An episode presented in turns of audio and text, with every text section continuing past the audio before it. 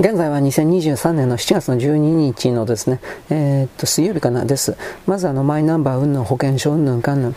この保険証を不正利用しているのはですね、外国人です。その外国人の不正に使う権利をまと、なんていうか維持したいので、ツイッターなんかにおいてはこの虹色のマークですね、LGBT ですか何ですかようわからんけれども、あのーこれらの外国人が、えー、不正に、不正にとは言わんけどね、えー、あのー、保険証ただで、日本の医療をただで使い続けるために、これをですね、ずっと維持す、紙の保険証、写真を貼り付けてない紙の保険証を維持するべきだ。みたいなことを言ってる人、左側ですね、これはやっぱり明確に。諸星ゆりさんって誰なんですかね？反差別、レイシズム、フォローバ、老害は褒め言葉です。どうした？こうした。てめえが老害だろ。てめえみたいなのが生きてるから世の中新しくなんねえんだよ。と僕は本当に思うんですけれども、早速ですね、えー、僕の大好きなコミュニケーションノートがですね、なんだろうね、まあ日本の医療は保険証を持たない人も解放されてるんだけど、これは見りゃわかるんですが、外国人がとにかく泥棒しまくってるということをはっきり言ってます。その通りです。なんでこのことを言わない？そもそもどうやって医療を受けてたんですかっていうこと。まあ、とりあえず定住外国人だった場合はマイナンバーのカードを持つんで、そこからですね、基本的にはあの医療を受けることができます。差し払うお金の金額は僕はようわからんけれども、そんなアメリカであるとか他の国みたいな気違いみたいな値段ではないことは間違いありません。だからこの左側の人っていうのは基本的にあの後天的知恵遅れなんで、白痴なんで、本当にこのことを使っていいぐらい何も勉強しないんで、調べないんで、俺ですらネットのですね、こういう検索でですね、いつも騙されてくるでも検索でですね、元記事当たったらですね、こいつ言ってることめっちゃくちゃだな、いつも腹立つこと多いんですけれども、この左側のババアたち、特にババア勉強しないね。ほんと調べないね、このババアたち。で、私の思う通りしろろろ。バカ野郎。何の使い物にならないくせしやがって。あの、僕あの、パッツンパッツンでもないし、美人でもないし、金も持ってないしさ、何のために生きてんのお前。という風なやつに対してはですね、本当にね、心の中で非常にムカついてるんですよ。言いません。差別だ、あのこのこの人は女性差別でとか言われるから。お前らやってるのは男性差別だろ。俺イケメンじゃないから差別されてんだ。お前どういうことだよ、お前。あ？お前らイケメンだったらすぐ許すだろ。チンチン出かけりゃ許すんでしょこういう風に、あこれは私たちに対して侮辱お前ら俺ら不正、俺ら不細工に対して侮辱的なこと何回もやってんのはこれ侮辱、差別じゃねえのかよ。本当に僕は思うんですが、まあいいです。時々こういうですね、一方の方が、あの、一方の側に肩入れする場合においては、せめて第三者がそれを検証するような中、公正中立な、なんだろう、情報、ソース、情報ソース、これをつけなきゃいけないのに、これないです。大昔の2チャンネルなら在日朝鮮人とか中国人たちが、基本的にはあの自分の脳の中の勝手なですね、思い込みをバーンと書き連ねて、スレッドを回してですね、2人ぐらいでスレッドずっと回し続けて、我々は正義だ、正義だ、正義だ、正義だ、日本悪いに言われ、金を越せ、金を越せ、金を越せとずっとやっていてですね、2チャンネルの12点どうでもいいから新聞記事が操作貼れよと。その手には食いませんよと。バカじゃねえ。これを言うんですよ。その手には乗りませんよ。あ、そうですか。その手に乗らない。どういうことなの？つまり、自分たちにとってだけ都合の良いルールで日本人は戦え、戦う戦うんでみる。敗北を認めろ、金をよこせ。敗北を見て金をよこせ。これしかないんで、ほんとね、僕はなんでこう最近ですね、中間というか従業員として厳しい言葉というかですね、悪辣な言葉を出すかというと、この LGBT が、えー、ロロロっていうふうな形で、このですね、あの、独裁政権の領域に独裁体制の領域を擁護するような若者勢力が本当に増えてるので、僕にはそのように見えるので、あ、これはあかんわ。どうあかんかというと、言葉として言論としてバランスを取るような態度をですね、構築しなければ、人間の言論世界が一色に染まってしまう。私はそれを非常に嫌うのだということを、こういうふうな行動、行動で、行動で、アクションでやってるわけです。はい、次、えー、とね、まあ、住居権益。中間といったらですね、日本に、日本の中でこれに呼応するのは左翼です。極左です。パヤクとも言いますね。パヤクってくるくるパーですかっていう。あのー、パヨパヨチングというですね、なんか韓国の言葉があるんだって、我が同胞という言葉らしいんですが、僕は正確に調べてないけれども、まあだからお里が知れますね。日本の中の極左と言われている者たちがどこと連携しているのか、誰から金もらっているのはようわかるけれども、もちろん南北朝鮮です。あのー、そういうことを踏まえてですね、えー、っと、この左側の連中が溜まっている領域、まあ、芸能領域ですね、ほとんどね。えー、日本ペンクラブと言われているものはこの極左の連中に乗っ取られてしまってですね、安倍悪い安倍悪いしかずっと言ってませんでした。ただ、ペンクラブなんてもう誰もその、なんていうか焦点当ててなかったんで、こいつらが何言ってもですね、誰も相手にしてなかったというのがあります。あるけれども、本当にひどいこといっぱい言ってましたよ。もう狂ってんじゃないですかっていうぐらいね、安倍は死ねみたいな、本当にこんなこと言ってたんで。で、そういう部門においてさらにひどいのが、あのー、なんていうかな、映画事業ですね、やっぱり。結局のところですね、この、極左の人々が山ほど入っていったことによって、そしてなおかつ、あのー、中国共産党の検閲に合格しなければ中国の市場で日本の映画がかけられないので、これに忖度をおもねって内容をですね、中国人向けにしてしまったことにより、全然面白くない日本映画が量産されてきたということ、この本当のこと言わないといけないですよ。アメリカ映画が徹底的にダメになったことを、日本の映画界もあと追いかけております。まあこれはこのままの状況ならもうダメでしょう、論的には。ええーとこ時代劇ぐらい生き残る、時代劇もどうかな。まあでもええーとこそんなもんです残るとすれば。いわゆる現代劇みたいなのはですね、極左のですね、あの万引き家族なんかに見られる犯罪は犯罪してもですね、弱い者の見方、ロロロという風な形のこんなもんばっかりは残るでしょ。そんなもん誰みたいにそもそも、誰だっけあの万引き家族のやつって。あの監督、絶対俺才能ないと思うんだけどな、思うんだけど、まあ、支持してる、新聞社の人たちが、中角丸とか中学が支持してる。あいつらはさ、あいつはさ、政府批判とかしてるくせに、日本国映画の助成金、補助金もらってんだぜ。確か。何やって生きてることのです、ね、意味ないというか、あの、本当卑怯なやつだなと僕思うよ。あの、なん、なんて言うんですか？言ってることとやってることは違いすぎる。そんな人間というのは本当に嫌われるんだということは知っておいた方がいいです。まあ、とりあえずその極端が多すぎるので、基本的には映画、実写映画はダメでしょう。アニメしか残らんでしょう。アニメにしたって最近なんか変な、なんか要は思想的なものあんの？わからんけど。そういうことでですね、えー、おかしな、おかしなとか言いながらですね、あさってだったか、ジブリ新作、君たちはどう生きるのか、あの、ツイッターの方でですね、こんな全然入ってなくて大丈夫かっていう風な、どこの地方のですね、あ、多分イオンの東北プレックスシネコンだと思うんですけど、予約表のグラフィックが出てました。ガラガラ。本当にガラガラ。5人ぐらいしか座ってないの。7月14日の予約で。な何件か知らんけどね。都内ではないと思うけど、都内はさすがに満席になると思うけど、ガラガラ。まあ、本当に宣伝しないってすごいですね。でも逆にこれから、あの、知り方上がりに上がっていったとするんだったら、そしたらですね、あのー、広告費全くかけてないので、売り上げは多少下がっても、利益はでかいですよね。だから鈴木プロデューサーというのは、それを狙ったのかもしれないなと普通に思います。あの、電通だったか箱コードが間に絡んでるんですよね、確かね、これって。あ、ジブリって。中抜きがひどすぎるからもう嫌になったのかもしれません。でもそしたらネットぐらいで自分のところでネットでなんかやればいいんじゃないかなと思うけど、一応ジブリのサイトで1万円でなんかやってんのかな詳しく知らんけど、まあ、僕一応見ようかなとは思ってるけど、評判聞いてからでもいいし、見れんかったら見れんかったでも別にいいです。もう宮崎にそんな思い入れはないんですよ。あなたと違う。あなた宮宮崎様とか、そういう人だということは分かってるんですが、あのじじに一体何をですね、期待してるんですか、あなた。ということも言います。あでね、話題全然変わるんですけど、えっ、ー、と、なんだっけ、電動キックボード。あれ、本当危ないんですけど、なんとかなんないですかね。なんとかっていうのはもう禁止にしろよってことです。うん、あのね、何にもぶつかってないのに、ただ単に電動キックボードで走っていてね。で、あれ、石ころか、石ころか段差じゃないかなと思うんですけど、それだけでね、よあの、横転する。ステーンとぶっ転んでね、えー、まあ、転んでいくというか、本当にそういう形で、で、えー、っとね、頭ガーンとってね、脳挫傷で、これ京都府の事例なんですけど、脳挫傷でね、あの、どんな意識がはっきりして、それ後遺症残るんじゃないかな、ちょっと怖いなと思うけど、そういう形でね、ノーヘルだったんじゃないかな。僕はその記事には詳しいこと書いてないんだけど、電動キックボードはヘルメット着用義務じゃないんでしょ？推奨義務かなんかなんでしょ？これきっと。で、きちんと紐を締めてなかったんじゃないかな。これなんて見えないけどね。少なくともキックボードね、タイヤ小さすぎるから安全に走れませんよ、こんなもん、どう考えたって。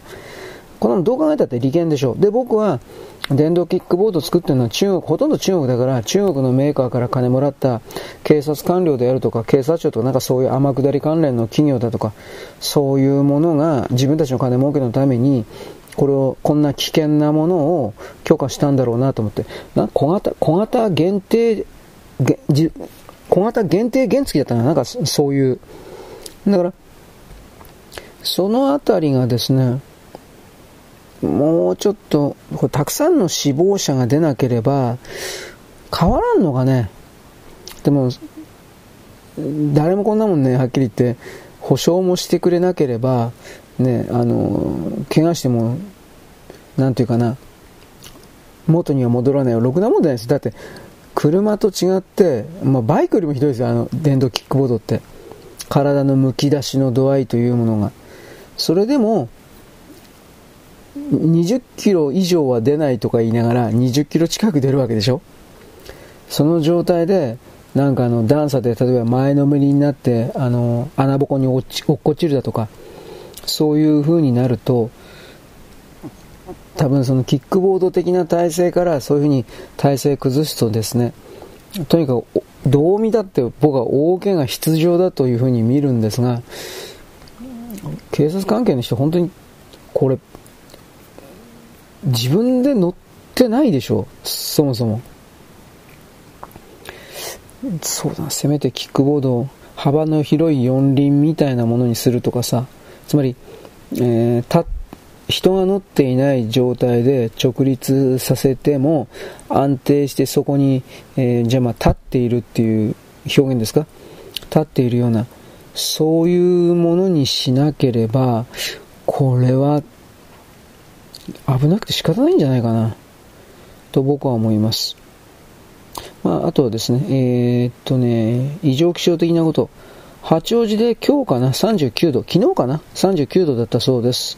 あ都心は37度でも都心の場合は、あれじゃないですか、あのー、ヒートあ、ポンプじゃなくて、ヒートアイランドが原因なんじゃないですか？ビル、ビルがたくさんあるので、ビルのコンクリートが蓄熱、熱を溜めちゃって、でそのことであの空気の温度がなかなか下がらないという、その現象なんじゃないかなという気がします。で、ついでに言っときはですね、ニューヨークかどっかでね、えっ、ー、と、1時間100ミリ、100ミリだって、俺わかんねえや。何100ミリって？の雨が、ずっとなんか降り続いていて、洪水になってるとかどうのこうの。100ミリって言って、ちょっとあの、あなたイメージできないでしょう。いわゆる僕たちがね、ああ、雨降ってきたや、パラパラみたいな感じのあのイメージが1ミリです。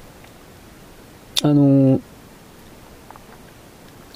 なんていうかな、ちょっと強い雨だな、というのが2ミリです。つまりそこから見たときに、あの、100ミリってちょっと想像、俺も想像できんわ。ど、どんな雨？それ。ということを思います。だからね、そこから考えたときに、やっぱこの地球の、まあ地球はダイナミックな変化をですね、これからさらに、あの、表現していくというか変わっていくっていうのは、もう前もってですね、あの、僕たちに伝えられているわけですが、僕はそれは主に大陸沈降で、大陸が沈んだり浮いたり、みたいな、だいたいそういう意味におけるダイナミック、地震とか火山とか、というふうには思ってたんですけれども、こんなとんでもない局所的な暑さ、という考え方で考えれば、まあ、これもダイナミックな変化というダイナミックな変化ですよね、これは。はい。あとはね、まあ、マイナンバーに関しては金よこせ金よこせの共産統計であるとか、そういうものがですね、えー、なんというか、うごめいているという言い方でとりあえずしておきましょうか。あと LGBT がどうのこうの。あのー、なんか、トランスいるでしょ？男の体だけど女がどうのこうの。で、女のように、ツイートでね、女のように扱われたいんだったら、同じようにトイレとか風呂を利用するんだったら、性転換して、チンチン取れと。うん、順番がおかしいだろうと。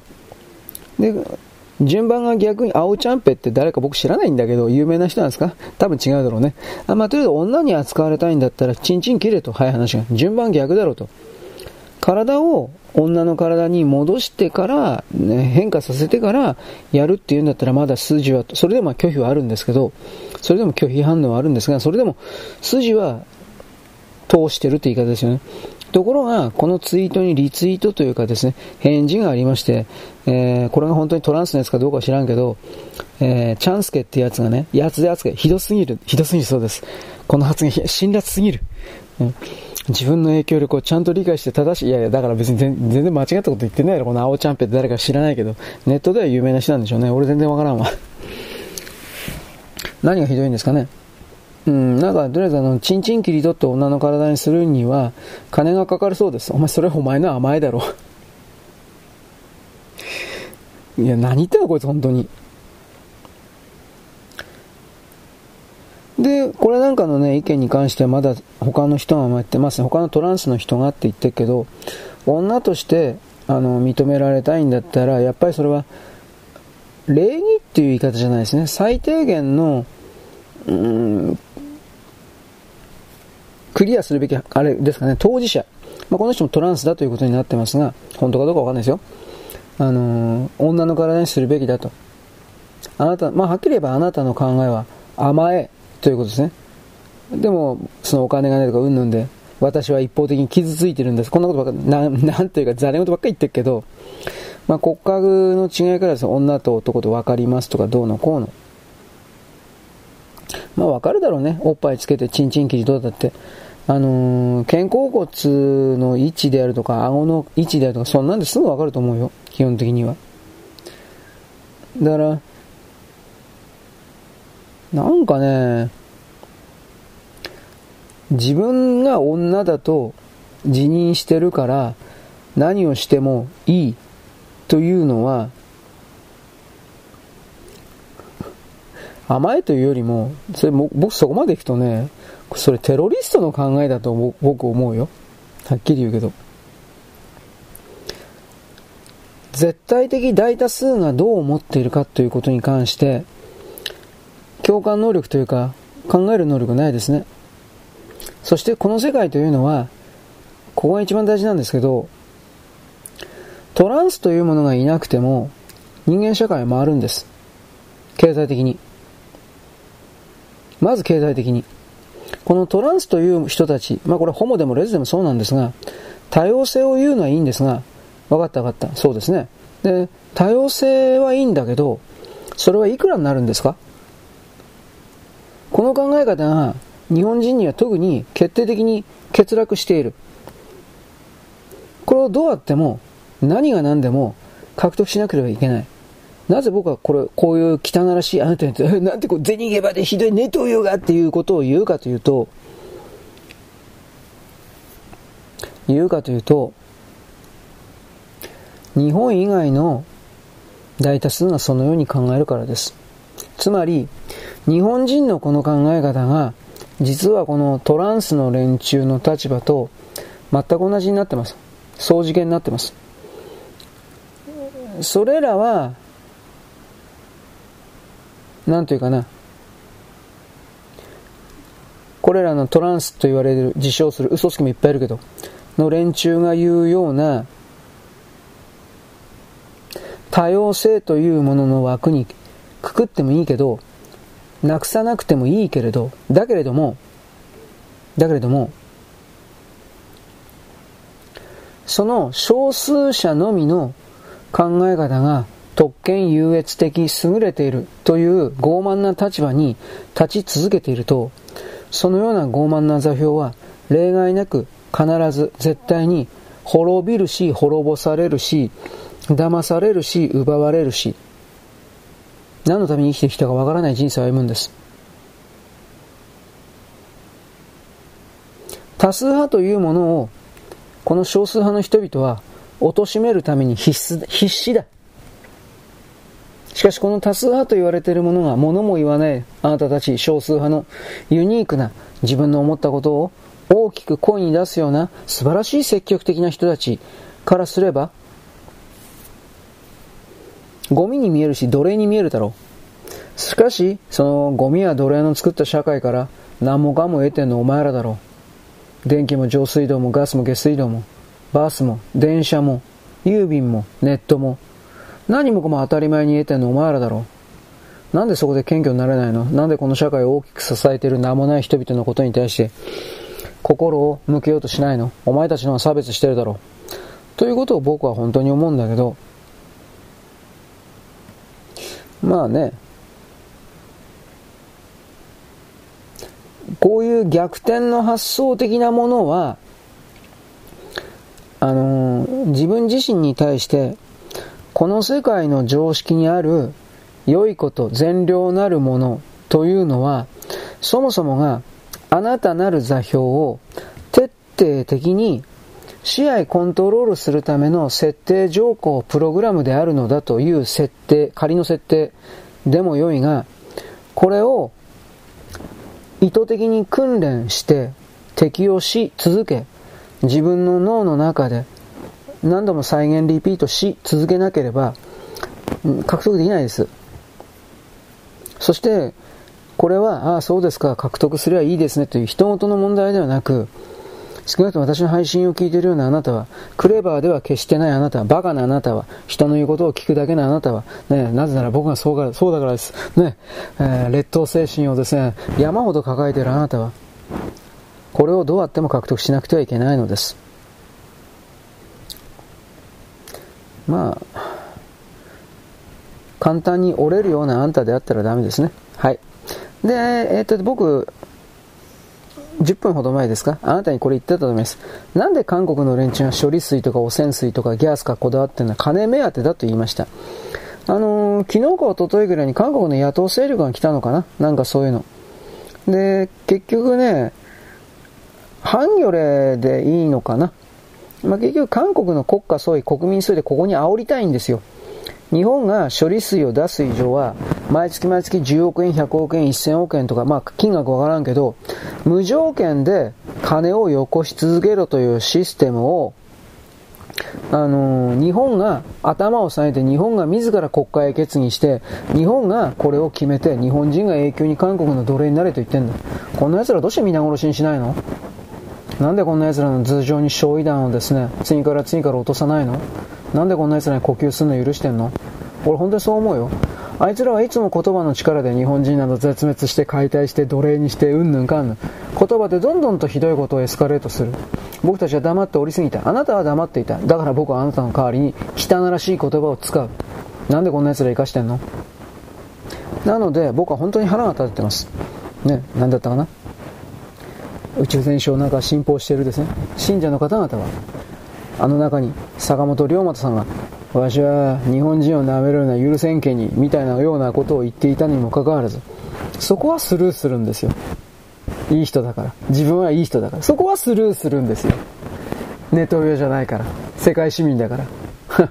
で、こういうことを言うとですね、私たちに対する侮辱だとかって言うんですよ。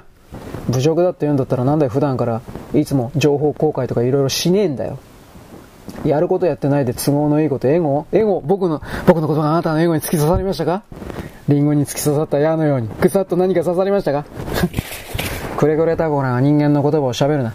泥の犬が人間の言葉を喋るな。私はいつもこういう喧嘩ばっかり言ってます。うん、弱虫のくせに。僕も泥の犬ですよ。すいません。べちょべちょしてます。キャンキャン泣きます。ね、尻尾振ります。権威には弱いんです。王様の近くにいれば自分は偉いと思い込めるんです。すいません。許してください。僕は本当にクズです。ということでですね、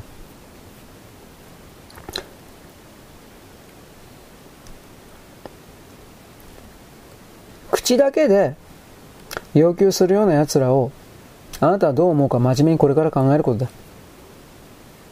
こいつらは何もできないんだ。口だけで。だから私昨日はことと言っただろう。攻めてこいよと。軍艦でも潜水艦でもあのポンコツの軍艦潜水艦飛行機使って日本の都市、地方都市、反撃能力ない地方都市からまず攻めろよ。ミサイル落とせ。砲撃撃ってこい。日本人殺せお前ら。殺しないんだろ。殺せ、やれ。そうなったら僕たちは日本国内の左側の話し合えばわかる。いっぱい述べばわかる。こういう奴らをまず全部逮捕して皆殺しにしてからお前らははっきり言って復讐してやるよ。僕は本当にここまで怒ってます。彼らは限界、やりすぎた。超えてはいけないラインを、もう、もう許さんというラインを超えすぎた。私はこれを本当に思う。はい。で、まあ、弱い人うんぬんということ最後にちらりと言っとくけれども、共同通信がね、これ、通信社のにもかかわらず、なんか意見広告みたいなチラシをね、本当に最近増えてるんですよ。で、これが少数民族、クルド人はですね、かわいそうな人たちだから、これをですね、保護するんだ、ルルルルルルっていうふうな。こんなんばっかり。だから、共同通信の会社にさ、この難民のクルド人の、あの、寄宿舎というか、なんかそういうのを作ればいいんじゃない？うん。あのー、クルド人たちが他の国にまず地続きで近いところの国にいっぱい難民申請出してそこの国に潜り込もうとしても全部拒否されるから彼らのネットワークで難民申請繰り返してもですね強制送還されないという天国の国が日本だということが彼らの SNS とか通じて伝わってで彼らは来たんですよ。来てるんですよ。で、彼らは日本の中に後から堂々と当然のようにやってきて、クルド人にとってだけ都合のいい多様性のある多文化社会に、お前たち日本人自らが変われと言ってるんですよ。で、なおかつ外から入ってきた人々を、我々を、クルド人を受け入れない差別である。多様性を受け入れる。だからこれイスラム教徒、中国人たちが言ってること全く同じですよね、これ。全部の国でこんなことやってるんです、はっきり言って。だからこれはあの、偏差値が低すぎて、レベルの高い大学、大学生についていけない人々と同じように、民度が低すぎて、日本社会に全くついてきてこれてないんですよ。法律守る気ないんですよ。頭悪いからっていうか、日本語読めないからとか、読む気がないから、学習する気がないから、学ぼうという気がなく、自分自身の心と行動を変える気がないので、えー、まあ、イランとかシリアとか、トルコ、あの辺に行ったんだろうけど、大体は。その時のレベルに低い、レベルの低い生き方をここでもただやってるんです。しかしそれらに対してもういい人でいるというのはもう日本人の我々やめないといや死んじゃいますよ本当に僕たち僕たちの生活終わっちゃいますよ。僕本当にそれ危惧するので。だからですね、いつも叩かれてるけど、なんで俺、なんで俺ばっかり叩かれるの？というふうなことを言うけれども、しかしですね、これはやっぱりあなたに言わなくてはいけない。私は一生懸命変わってるつもりなんだ変わ変わろうとしている変わっているつもりなんだけど全然変われてないけどそれでも頑張ってるつもりなんだがあなたは全く変わってない。あなたゲハハゲハハおほあははあ楽しい時間楽しい時間だ。楽しい時間はいいんだろうけどえいいですよ。いいですよ。で何かそれあなたのまずあなたの利益になったんですか？まあ大体は利益にならないですよね。利益にならないけどこの状況をあんまりにも放置していたら自分自身のその楽しい時間がこれら外から入ってきたようなルールを守らない約束を守らない地球との約束を守らない人々に全て奪われるのだという未来が見えないですか？見えないんだったらそれはもう あれですね。なんかあなたたちはあなたはなんかようわからんけれども精神世界的な新しい情報として4年後か5年後かぐらいにいっぱいなんか人が死ぬんだという情報をもらっていて僕はそれを一生懸命伝えてるつもりだがあなたたちはそれを自分だけが知ってればいいんだ。自分だけが助かればいいんだ。という形でですね。でこういうふうに言って僕我々に対して侮辱でとかって言うんでしょ。言えよ多くの人に伝えないで伝える努力もしないで自分だけ。なんだお前自分とは何だよ。この社会から奪ってるだけの存在が自分だとか他人だとか上だとか下だとか分離して分類してその上で 自分なるものだけが生き延びる？幸せに暮らせる？覚醒できる？当然の権利が元から今この瞬間もあるあるんだっていう。ど何をどう考えたらそうなんの？いや考えてないんだろうけど考えてないんですよ。考えてたらもう少し合理的な理知的な何かになるだろう。人間の思考として。と僕は思うけど、まあ、そんなこと言ったってどうせ通じない。まあまあ、まあ別にこの精神世界の人だけじゃないけどさあのいろいろな意味であの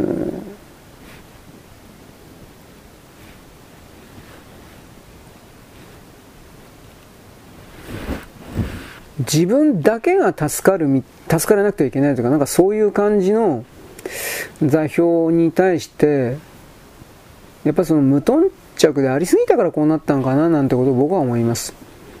僕は本当にいつも偉そうなこと言ってます。もちろんこれはですね、過激に見えますが、全然過激じゃないですよ。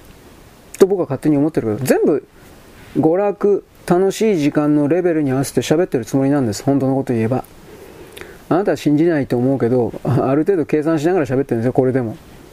うん、だから僕はあの男子正規とか女子正規のですね、もろの名前とか言いません。おめこは言ったけど、おまぴーとかは言いません。で、なんでおめこは許されるのか、それは関西が差別されてるからだとか、そういうことも言いました。まあ、それは間違いないだろうね。うん。まあ、関西人なんてのは同人だから、まあ、それは、まあ、同人だからな、維新の会なんていうですね、中国なんかと組むような政治制度が出るんです。僕はここまではっきり言うからね。まあ、それは置いといて、うん。まあ、あくまで僕の事件あ、あくまで私の意見です。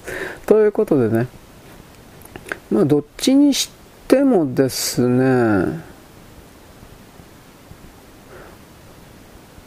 エゴが吹き出してる世界になってるなっていう言い方はしますね。自分だけ良ければそれでいいというのもそうだし、まあ、だからそれがもう超絶な経済格差それが当たり前という社会にやっぱなってるんだしうーんどうなんだろうねこれは。昔だったらこれは何ですか、えー、革命だとかで殺し合いとかになったりするんだろうけど今まあそんなエネルギーもみんなないからなんかわーっと騒ぎ立てるようなことはしてみせるけどそのまんま力尽きて死んじゃうんかなと。そういうことも思わんではないですね。はいでですね話題はちょっとだけサブカル。あのーツイッターに回ってたんですが、ラノベの業界で、まあ、これプロの作家さんなんで、いわゆる同人というか、あの、書く読むだとか、ナローだとかのレベルでお金取ってないような文章表現に関してはまだ適用されてないと思うんですが、えー、っと、まあ、ライトノベル小説的なものを書いてお金を稼いでる作家さんの切実な問題としてですね、言葉狩りが最近本当にひどいそうです。えー、っとね、書いてあったのは、まずサイコってダメなんだって。サイコパスだとか。なんでサイコダメなんですかね。まあ、サイコイコール気違いとか殺人者を意味するからなんですかね。でもそしたら映画のサイコパスでしたっけ？あれどうなのかなと思うけど、なんかだいぶ失敗したの？シリーズなんか出てるそうだけど俺よくわかんねえや。サイコパスは1と2ぐらいつまみ食いで見たんだけど3とかになったらもう評判がものすごい悪かったっていうのだけ知ってんので、あ、2でもダメだったかな？だから、まあ、投資でも見てないけど、ああ、そうなんだ。映画でなんかだいぶこけたらしいんですけど、まあいいです。その辺は知らん。まあとりあえずね、サイコっていう言葉ダメ。で、精神に関わるような言葉でサイコでしょ？あと、メンヘラもダメだったかな？メンヘラ。メンヘラって何だったっけ？あのー、モテない女がリス化するようなブスが、えー、っと、男にまとわりつく的な人がメンヘラだったっけ？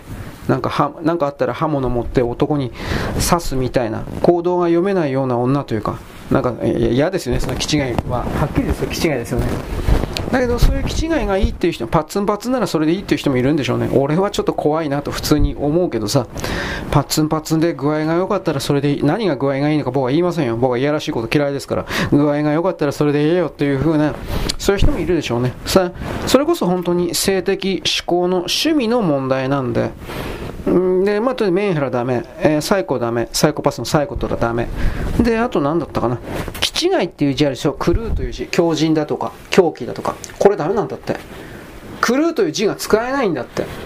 どうせ どうないすんの？それ。使えないんだって。びっくりした俺。そそれは、それはさすがにやばいんじゃないって思うけど。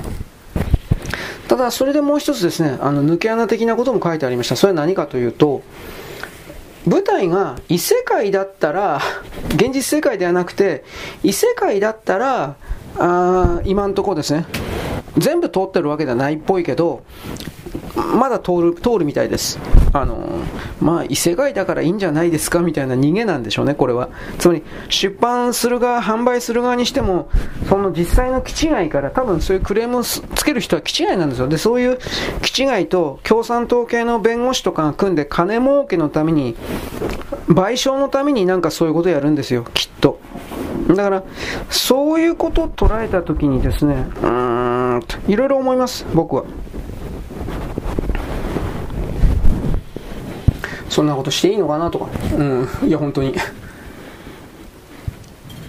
なので、言葉の表現を壊してしまうと、その人間というのは、あの考える幅が狭くなるし、浅くなります。そうすると、そういう浅い演算能力のその程度の持ち主っていうのは、簡単にコントロール、まあ、コントロール試合、誘導、ロボット、リモコンされるようになります。僕はその理解で人間というものを見てるので、うんまあ、そこから考えた時にですね、あのー、なんだろうかな。やっぱ自由な言葉は本当に大事な、ね、ことだろうになと思うけどね、まあ、あなたは別に小説家でもないだろうからいいんだけど、俺もそうだけどさ。そのでも片輪とかめくらとかつんぼだとか、あと片手落ちだとか、屠殺場だとか、セムシ、クル、ノートブルダム、ノートルダムのセムシ、セムシ男だとか、あの、めくらだとか、あとなんか、まあいろいろいっぱいあるけど、そういうものを次から次から消していくことは、人間が何かを伝えていくということを直裁にストレートにやるということから離れるから、表現がどうしても非合理的になるし、間延びした冗長なものになるんですよ。それは与えられた単位時間を非常に無駄にするもんであるから、僕は絶対ダメだと思います。そういうことを踏まえてね、今人間が自分で自分自身を縛り付けてるおかしな様というものをあなたあなた自身の判断でこれを判定して自分自身の行動を決定してほしいんですそれに従うかバレないようにでもいいから逆らうかなんかもっとうまいことやるか。ただうん僕は無条件で何も考えず従うのはこれに関しては絶対に良くないと。これは僕の意見として言っておきます。はい。まあ、どんどん場所変わってますね。あのー、なんだっけ。あなたも予告編出てるんで見たと思いますけれども、シン・ゴジラじゃなくて、一般の正当な普通のゴジラシリーズのゴジラっていう言い方ですかね。なんかややこしいけど。まあ、安野さんのシン・ゴジラとは全く関係ない普通のゴジラ。どう言えばいいんだろうか。まあ、それのですね、発表が行われました。じゃあ、監督誰なのか。えー、三丁目の夕日の人です。だからもうダメなんじゃないかと本当に思ってるんだけど。3丁目の夕日っていうのは3本ぐらい作られたのかな？2本か3本か。僕はなんか2本のような気するけどひょっとしたら3本作られてるかもしれない。1本も見ようという気にはならなかった。普通に。まあ別にこの監督が思想的にどうだっていうことは僕は知らないんですけど、左の人なんですかね。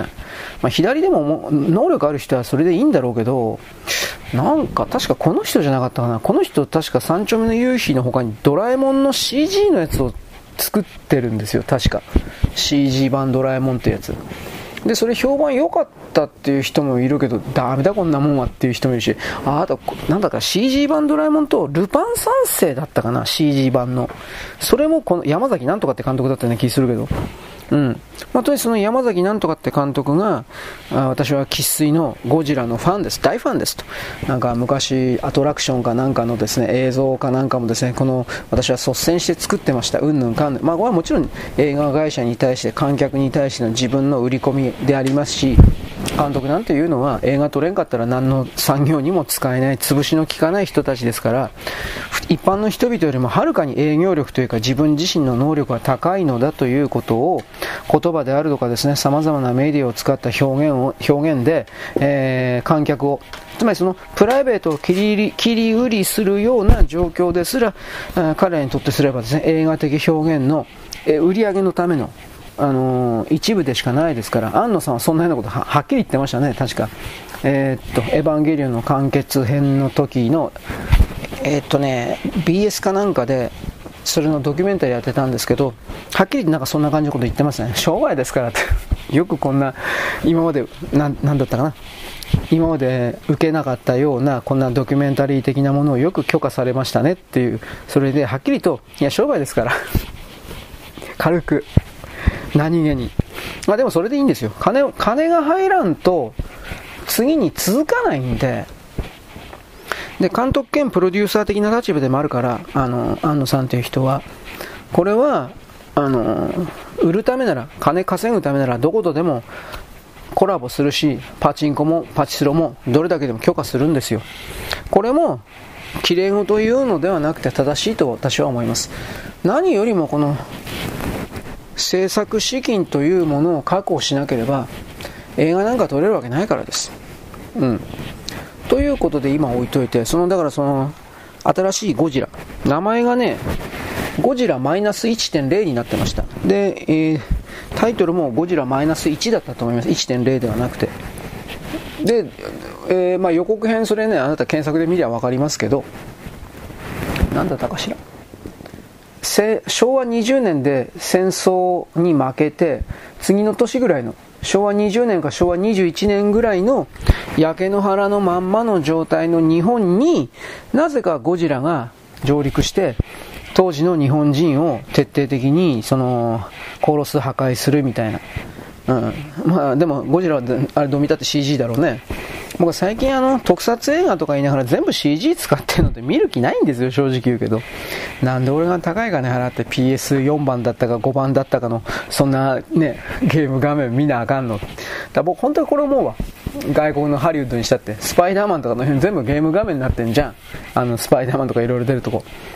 見て一発だからバカバカしくてやってらんない。だから、そこから考えたときに、トム・クルーズがミッション、あ、ミッションインポッシブルの新しいやつは今月ですね。なんだっけ、18日ぐらいだったっけ？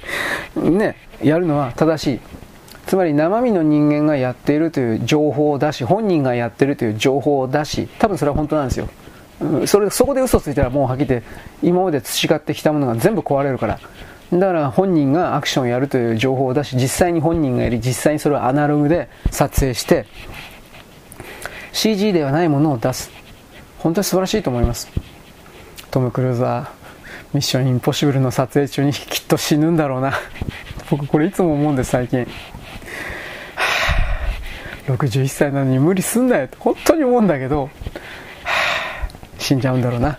と、これはね、僕はもう今の心に準備しております。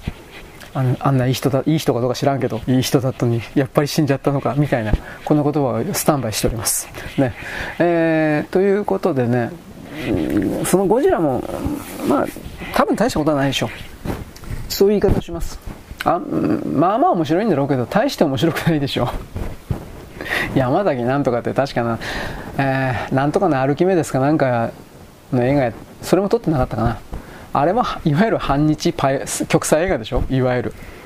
なんかそんなのしか撮影できないような人の画面というか写真というのは映画映画イコール写真なんですけど写真というのはまあまあ大体なんかわかるなって感じします。逃げ惑うかわいそうな人々の日本人でしょ？ゴジラから。立ち向かう日本人いないんでしょ？どうなどうなるんですかね？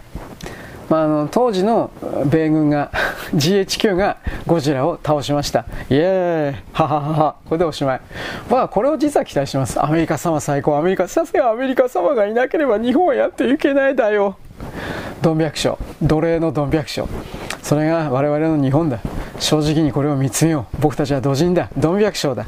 ということをですね、えー、影日に影も日向もなくですねそれを提示して私たちは奴隷になるんだ。というような極左の左側の真骨頂というですね日本人死ね死ね日本人は奴隷になれ奴隷になれ日本人の女は売春婦だ売春婦だ。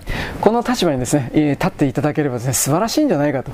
でゴジラがですねそういうなんていうか人間程度の思惑を全てですね破壊して支配するもの支配されるものも全てですね。踏み潰すギャオカボエド行全部ぶち殺す。そういう破壊のカタルシスがですね、えー、なんか表現されていればまたそれはそれで山崎監督ということを見直しますががそうするとあの15歳以下は見ちゃいけないだとかなんかそういう制限かかるでしょう。そうすると儲かんなくなるので年齢制限って何気にあれ儲かんなくなるんですよかなり。見る人あの限られて限ってしまうから。だからやっぱりソフィティスケイトな柔らかいゴジラ、えー、なんか人を踏み潰さない。おっと踏みそうになった。ちゃんとあの足を避けてくれるゴジラ。あの火炎放射器的なゴジラの火も吐かないゴジラ。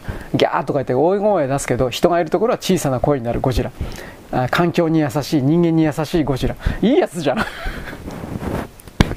僕は山崎監督なのでそのような優しいゴジラが出てくるんじゃないかなと非常に期待しております。クズ映画の最たるもんだね。クズもいいとこだわそれ。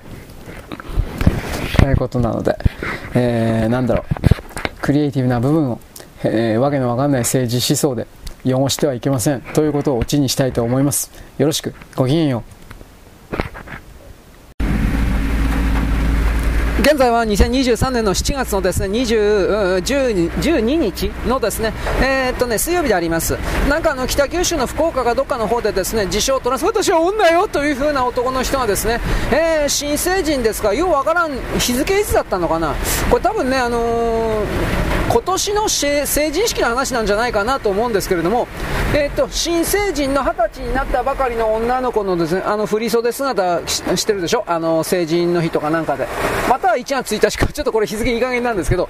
とりあえずあの着物を着てキャッキャウフフとかってやってるような二十歳の女の子に対して墨汁をかけた、えー、晴れ着にね着物にでそのことでパーにしたということで、まあ、着物ってその牧場かけれたら治らんのじゃないかと思うんだけど、えー、っとなんだ70万円相当の被害だったかな、なんかそんなんで、とりあえず今日昨日今日判決出まして、この牧場かけた男にですね、えー、執行猶予なしで1年 ,1 年5ヶ月だったかな？まあ1年半、1年半年、うん、なんていうか、1年半ぐらいの、なんか実刑判決の記事が出てました。これは正直言うけれども、もうちょっと重くてもいいんじゃないかなと思います。なぜならば、こんな二十歳のですね、女の子たちのキャッキャウフフの気持ちをですね、いっぺんに暗黒の外、底にですね、叩き落としたというこの罪はやっぱ大きいでしょう。冗談抜きで。だからそういうことを踏まえてその男の動機はですね私は女よ。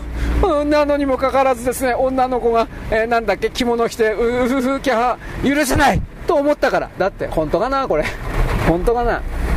女だといえばつまりトランスのふりをすれば罪が軽くなると思ったんじゃないかな。つまり病気です。私は病気です。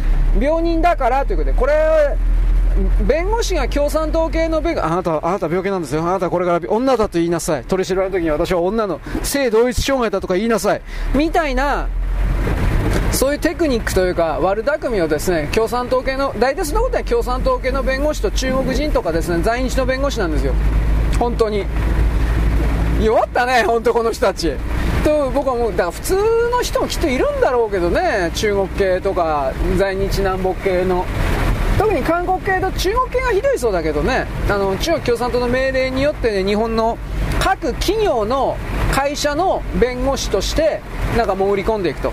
でそのために中国政府はなんか中国政府発行の弁護士資格をやって試験なんか受けてなくても やってでその中国政府の弁護士資格をベースに日本での、えー、弁護士資格を得るのかな？なんかそんなでさらにそれが、ね、中国政府の本物のあの弁護士資格ならまだ可愛い方で何もかも嘘。中国政府すら発行してない中国のマフィアとかが発行している何もかんもの偽物の嘘の、えー、発行証ですね。えー、証明書ですね。日本の日弁連とかなんかそういう手続き的なことをするんでしょうか。あのあとは司法省ですか。なんかわかんないけど。そういうところの手続きをするんでしょうか。そういう形で日本での弁護士活動をやってるような中国人韓国人なんか本当にいるそうです。僕はそれらの告発サイトの記事いくつか複数見たことあるけど本当かはどうしようもねえなといろいろ思いました。で僕はこういうことをネタにして過去にあこれネトウヨだ差別だ差別だ。レイシストだと。お前そうレシストってこと使いたいんだろ。う私は私は知識人だよ。レシストって他のやつは知らないことだけど私は知ってるんだ。私は偉いんだ。頭いいんだ。ということ言いたいんかよ。まあ言いたいんでしょうね。だそういう人はあの湧くんでわらわらと。ね僕はもう嫌になりました、うん、嫌になったけどですね。私はあなたに真実を伝えることをやめないみたいな。まあどうでもいいね。そういうことはね。はい。出たり入ったりしております。すいません。一時停止をちょっと対応してるかもしれません。今、ちょっとですね、行きつけのスーパーをですね、何軒か回ったんですが、えー、僕のですね、楽しみの、楽しみではないんですけど、玄米パンがなかった。畜生玄米パンというのはですね、えー、普通のパンの中に玄米が入っております。玄米ってそのつぶつぶで入ってるわけじゃねえよ。玄米の粉で、えー、なんか、なんだろう、小麦粉と混ぜて焼いてんの俺よく知らんけど、あまりうまいパンではありません。正直言うけど。体にいいんだよ。いやいいんかな。うーんなんなんかね癖になるんですよ。うんあの包丁に味変の花田浩平の作るブラックカレーのようにですね。麻薬成分が入ってないけど。まあたまに食べます。玄米せ玄米パンに関しては。毎日食うわけじゃないんだけど。うんまあ間を置いたら食べたくなるというかなんかそんな感じのもんですねあれはね。はいそれで玄米パンはどうでもいいんですよ。すいません。またもう一件回ったんだけどなかったんだよ、畜生。ということで、ね、畜生はいけないですね。バカの使う言葉ですね。もっと、なんだっけ、えー、 high society な intelligence のなんたらかんたら。どうですかね、 goddamn。どうでもいいか。あのー、この、裁判関係において今、無理やりにという言い方をするんですが言論空間でトランスがトランスがトランスがトランスがというふうな形で無理やりやっております。とりあえず昨日のですね経産省におけるですね経産省の中の便所経産省の中の女トイレをトランスをですね、自称する人がですね、使っちゃいけないというふうに制限した、これはダメだ、個人の権利をですね、奪うような、ひどいもんだというふうになって、だけどちゃんとあの、裁判長におけるその文書、きちんとした意見書がありまして、これはこの判決はあくまで経産省という限定された中でのことであって、それ以上のことはないんだと。あの他のですね、えー、あらゆるショッピングモールであるとか映画館であるとか公園であるとかいろんなところにある女トイレ。これをですねトランスという男性がですねでお金って男なんだけどこれに入っていくことはそんなことを認めたわけではないんだ。これをこれを間違えちゃいけない。というようなことをきちんと言うわけです。まあ当たり前ですよこんなもんはね。ででもですねでもですね、えー、なんだろうニューヨークタイムズあの極左の極左真っ赤な真っ赤なニューヨークタイムズはですねこれはですねトランスの自由をですね勝ち取った、えー、画期的な判決だ。まあこいつらはね金のことしか考えてないんでいつもあのニューヨークタイムズ含めて。何度も言いますけど米国の中に来るこのトランス関係におけるですね公のなんか部署みたいなものを作ることによってですねそこに税金をたくさん取れるというふうなスキーム仕組みこれを構築したいわけです。泥棒泥棒泥棒ということの人たちがね日本の日本は優れてる。ロロロロロが合衆国の連邦憲法もですねトラントラントロロロロというふうなことをですね画策している心の中でそんなこと何も思ってないエクセルちゃんって本当に本当にこれ汚えなと思うけれどもでそれに関連してですね無料の言論空間の中においてはね私はトランスでひどい目に遭っていた被害者でロロロロというふうな形のですね言葉が非常に飛び交っておりますビュンビュンビュンとあのファンネルのようにですねファンネル系みたいな形でガンダム的に飛び交っておりますが私はこれ、えー、さっきも言ったかななんかようわからんけれどもねあのー 有名な人なの？名前もう覚えてない。まあ、ツイッターの中に来る有名的な人がですね、あトランス？どうでもいいからチンチン取れよバカ野郎お何考えてんの？というふうなことで書いたということに関してトランスと言われてる人なんです。なんてひどいことを言うの？私はかわいそうな人たちお金がかかるのにというような形で書いていた。しかしそれはしかしそれはやっぱり甘いなんじゃないですかね。自分のことを女だと認めてほしいなら最低限やるような義務だと思いますがチンチン取っておっぱい作るというのは人工的にだけどお金がないからできません。チンチンはついていて勃起もするけれども女と性行為したい時にはするけれどもするかどうか知らんけどね。しかしアメリカの自称トランスという人たちはやってますね。そして妊娠とかさせてますね。相手を妊娠とかさせているのに俺は女だとか言ってるんですよ。なめてんのかお前は。なめてるんですよ。つまりそういうことをですね法文化明文化しないこのままトランス議論というのはやるだけ無駄です。大きく決めないといけない。遺伝子で XX でなければ女性でないとまず決めることだ。で XY で女性を名乗りたいのであればそれはトランスという部門に所属するとかって決めるべきだ。もちろんしかしねこれトランスで男の体だけど女なのよとかって言うけどその逆が全然ないのはどういうことなのかなって僕ははっきり本当に疑問に思っております。なんで女の体なのに俺は男だよとか言って男に入ってくるやつがいないの？いやそんなそんな来てもらったら困るけど。ね？その来ないで。頼むから。変な気持ちになっちゃったら僕困りますから。ね？チンチンが立ったりしたらどうしよう。と 本当に僕はあの危惧します。そのようなそれは不可抗力です。僕はそのようなですねあなたにですね欲情はしました。あなたの体はパッツンパッツンで素晴らしいからです。しかし私はあなたに対して恋愛感情なんかありません。でなおかつですねあなたは自分自身のこと男だからだっていうことでですね自分の女子性器を丸出しにして手拭いかけてスパンスパンとかって貼ってきてもですね困るんです。やめてください。ということを僕は言うんですけれどもそういう人は記事になった覚えがありません。これはどういうことなのかと私はですね非常に懸念しております。不平等であるということで懸念しているわけです。というわけで私は普段から平等だとか人権だとか偉そうなことばっかり言ってるような人々がですね、こういう事例において突っ込まれた時には知らんかを黙ってるっていう風なこの卑怯な態度は本当に嫌いです。あー、無茶苦茶な言葉でも何でもいいからかかってこいんかよ、おらという。まあ、嘘ですよ。僕嘘ですよ。僕弱いからかかってこられたら弱るんで、言葉でかかってこられても、本当の暴力でかかってこられても弱る弱いんで、僕は見えないところで隠れて、そうだそうだ、やっちまえやっちまえみたいな形でですね、煽ってるだけのクズです。まあ自分のことはクズだと分かってるので。しかし、その上でですね、しかし同じ同胞のクズ、あなたはクズでしょ、クズ、同胞のクズに向かってですね、いや、これおかしいよね。というひそひそでバレない。こっそこそ、こっそこそと、もう、ウジ虫の卑怯者の、ね、本当に分かりやすい形でですね、僕はあなたにですね、いろいろ伝える。そのことを通じて私はこの社会の矛盾をですね、炙り出ししたい。炙り出ししたからなんか変わんのかって言ったら、まあ変わんないよね。でも自己満足でね、こんなもんはね、所詮ね、分かってんだよ。と、しかし、伝えなければおそらく何も変わらない。ということでですね、正義の味方ぶ、ね、なんか正義の味方ぶっております。リベラルを、なんか、なんかね、リベラル、中国人がリベラルって言葉使うんだよ、バカ野郎てめえらふざけたこと言ってんじゃねえこういうことも僕は言いますが、なんでお前らがリベラルって言葉使えるの？お前らの言うの、お前らの国家体制の中でお前らの国民がリベラルっていうことは、要は全部中国の思い通りにしたいということだから、それは英語の拡張であり、要は三角形の試合ことで、お前たちは俺たちより下だから、奴隷だから、キャラだから、言うことを聞け、裸になれたら裸に言えやらせろったらやらせろ。これを実現したいんだろ。これが実に自由なんだろ、お前らの言うと。これははっきり本当にムカつきます。自由とはそうではありません。でも、ただでやる、でもね、ただでやれるかってやらせてくれる女っていうのもね、多分ね、最最初の1、2回抵抗あると思いますよ。で、最初の1、2回抵抗あってね、いや、俺やっぱやめるわっていう人と、もっともっといい女持ってこいよ、という人と分かると思うんですよ。僕は多分後者ではないと思います。そんな性欲強くないし、チンチンそんな立たないし、チンチンでかくないし、ね、まあ、ブサイクだし、正直言うけど、ブサイクなんですよ。だから、そっから考えた時にね、うーん、人として正しくあるとはどういうことなのか。こう、こういう、実はこういう真面目なテーマを僕は時々考えます、本当の話で。正しいとは何か。まあ自分で決めるしかないんですけど、でも少なくともそれは、相手なる座標から奪い取るような状態が正しいのではないだろうなという大体の考えを持っています。はい、なわけでよろしいでございましょうか。よ、そんなわけでよろしいでございましょうぜ。か。下もあんねよ。そんなわけでよろしいでございましょうでしょうか。日本語になってねえよ。よろしく。ごきげんよう。現在は2023年の7月のですね12日の、えー、っとですね水曜日かなであります。あの僕全然よく知らないレイチェルさんだったかレイチェルさんレイチェルさんかな？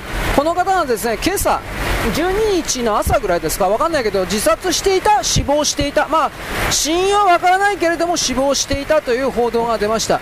で僕はこの人本当に誰か知らなかったんですが性自認の女性という言い方だったんでひょっとしたらチンチンついてる体は男なんだけれども、えーえ、女を名乗ってる人？またチンチンとか取っちゃって整形手術おっぱいとか作っちゃったのかな？僕はこの辺全然知らない人なんですがなんか有名らしい。で知ってる人々はショックを受けていた的な形になってますがどうなんですかね？その今トランスがどうのこうのとかってやってますからそんな流れの中で自殺をしなくちゃいけないような理由が僕はちょっと思い浮かばないので何らかあるとすれば経済的なものであるとかうんぬんじゃないんですかね？で子供ができていたどうのこうのってようわからん。なんでトランス性自認で子供できんの？養子でも取ってたんですか？と思うけどすいません。これ僕本当に芸能界のこと全く知らないんで知らないまま喋ってます。あなたはですねあなたの脳の中で勝手にこの辺の情報を修正してください。僕本当これ分からんわ。ということで、まあ、芸能人ですからマツコさんとかの例もあるように他にもなんかいろいろいますよね。いわゆるオカマ。でもオカマでもですねいわゆるどうなんですか？本当に自分が女だと思ってるの？多分そんなことないと思うけどマツコとかなんかいろいろいっぱいいるけどあれは商売でやってるだけであって、えー、本当の本当に自分がどういうなんだろう存在であるかに関して突き詰めて彼らは考えてない。まあ、自分は突き詰めて考えればやっぱ男だというふうに思ってると思いますけどね。マツコとかあとマツコの友達に何人かいたけど俺も名前さえ覚えてねえわ。マツコぐらいしか分かんないんですよ僕は。あれはあれだけ強烈な、まあ、太ってるデブいろいろビジュアルすごい。とかであればですねああそうかななんとなく覚えてるかなって感じなんですがネットの中に来る細かいところのキャラクターになると本当に僕全然ダメです。芸能界的なことも必死になってです。ついてきてるふりをしてるぐらいなんで。だから今の芸能界が分からず僕は昭和の芸能界がとかっていろいろ言ってるふりをしてるというか、まあ、知らんのだけどねほとんどは聞いてるだけなんだけど。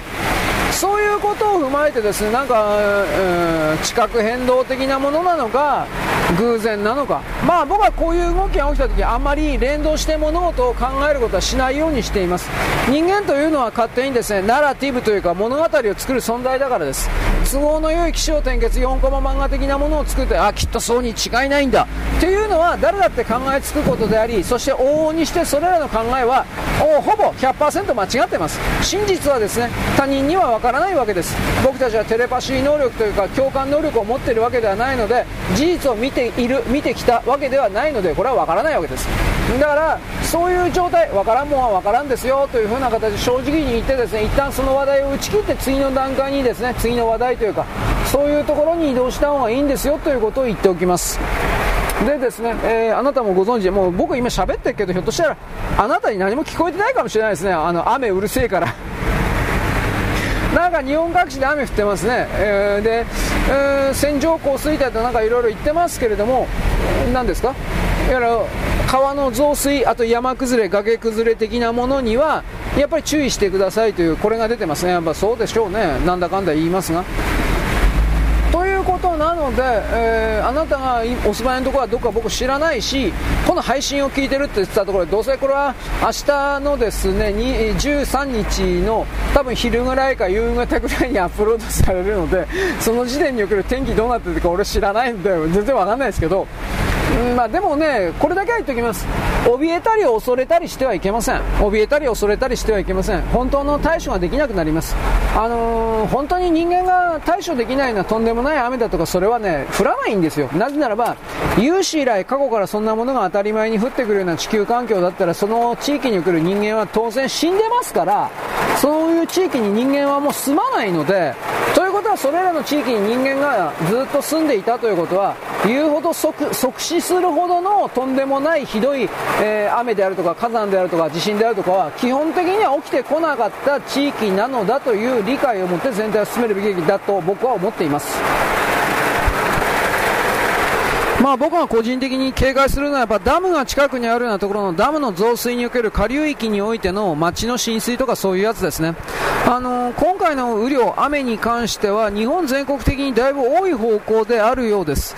だから、まあ、例えばね、あのー、雨が止んでも次の日の明日ぐらいになって崖の近くを通る、まあそんなことはないと思うけど、崩れやすくなっているので本当に注意してほしいというそういう言い方ですね。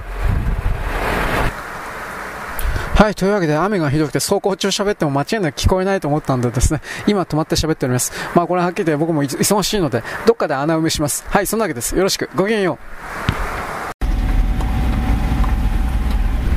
現在は2023年のですね、7月の、えー、っと、なんだっけ、13日ですね、13日の木曜日かなであります。私はあの、LGBT がどうとかっていう風に噛みついているように見えますけどですね、噛みついてるとはちょっと違ってですね、あそういう男の肉体の中に女、私の中に女がいるのに的なことをやりたい人はやりゃいいと思うんですよ。ただ僕はそのことに関して、他の人々からお金を取るということをまずやっちゃいけないということなんです。これはまず大原則です。それは結局、趣味娯楽の段階です。はっきり言うけど。性的思考というか性癖というか、あの性の辞任における、なんだろう、私は男の体だけど女、うんぬんがんぬん。そういうことは自分で任じて自分で言いやいいじゃないですか。それでそれでおしまいです。それ以上何を言えっちゅうの？だからつまり公の金を出動してみんなで金をなんというかなこの人たちを保護しなくてはいけないというそういうところに移動したいわけだ分かんないけどねだから僕それを言った時にではその保護しなくてはいけない人は一体どれぐらいの利益を多くの、うん、この多数派の世界という言い方をするけどそこに還元しているんですか戻しているんですか支払ってるんですかということを僕は言うわけです。常にこういう何かの要求案件においてはではあなたたちに例えば月給を上げたら給料を上げたらあなたたちは一体どれぐらいの結果を出すのか生産性が高められるのかいい製品を研究開発してそれがさらに他の人々に売れて外貨を稼ぐだとかそれにつながるのかどうかそういうことをですね精査しなければいけないという概念で言います。だからそこから考えた時にこの LGBT とかと降って湧いたようにこの少数者と言われるものを保護してでそこから先が僕はですね全然見えないんですよ。なんか得すること得することあんの ?99.9999999% の人類にとって。それをそういうとこ全然誰も説明しないでしょう。それなんですよ。女性人権だとかホモだとかレズだとかそれも僕前からねいつも気になってたんですけどそれは分かった分かった。でその人たちを生かすことによって保護することによって一体いくら儲かんの？僕だから僕いつも金に汚いとかね、こういう考え方する、なんて汚い人ロロロロっていう風に言うけど、じゃあそれ以外の考え方をするんだったら、どういう考え方あなたは僕に提示できますか？これなんですよ。また昔の中世の時代に戻るんですか？生まれがいいだとか、貴族だとか、血統だとか、なんか伝説だとか、神に近いだとか、権威に近いだとか、友達だとか、なんかそんなんで最終的に決めるんですか？それ何の意味があるんだよ、そんなの。僕たちは、今少なくとも近代という世界に生きてる設定になってる僕たちはそれを抜けてきたはずなんですよだからそういう部分を何ていうかなもっと突き詰めて冷酷なもう身も蓋もないような冷たく聞こえるかもしれないけど身も蓋もないような言葉で表現しきること。でそれは表現しきってもその時代にそうだと決めたことなんていうのは5年10年経ったらまた確実に変わるんですよ。なぜ変わるかと言ったらテクノロジーが進歩することによって人々の生活様式と思考が変わるんです。行動も変わるんです。そうなると過去に決めたことというのは古臭いものに変わっていくんです。昔できなかったことが未来においては対応できるようになるから。だからこういう部分をですねあのなんで考えないのかなと。で僕これで残酷なこと言いますよ。LGBTQ とかうんぬんとか言ってる人いるでしょう。それは心の病だと強く決めてしまってそれらのメンタリティーであるとかレイゾンデッドルでもメンタリティでも何でもいいけどキャラクターで。すっかり書き換えることができるようなテクノロジーが現出出現したらこの LGBT がどうとかって言ってるような人々に対する見方は変わるんですよ。ああじゃあ直しゃいいじゃん。ということ。でもそうなると我々の少数のですね固有の権利がどうのこうのということは出てきます。それはその時点で考えなくてはいけないですがあのもっと汚いこと言いましょうか。そういうことを言っている間に外側から電磁波的な形ビームビームみたいな形で考え方を全部変えられたら自分自身が1日前、2日前、3日前になぜそんなことにこだわっていたのか、なぜそんなことに、なんていうかな、囚われていたのかという記憶すらも消せるんですよ。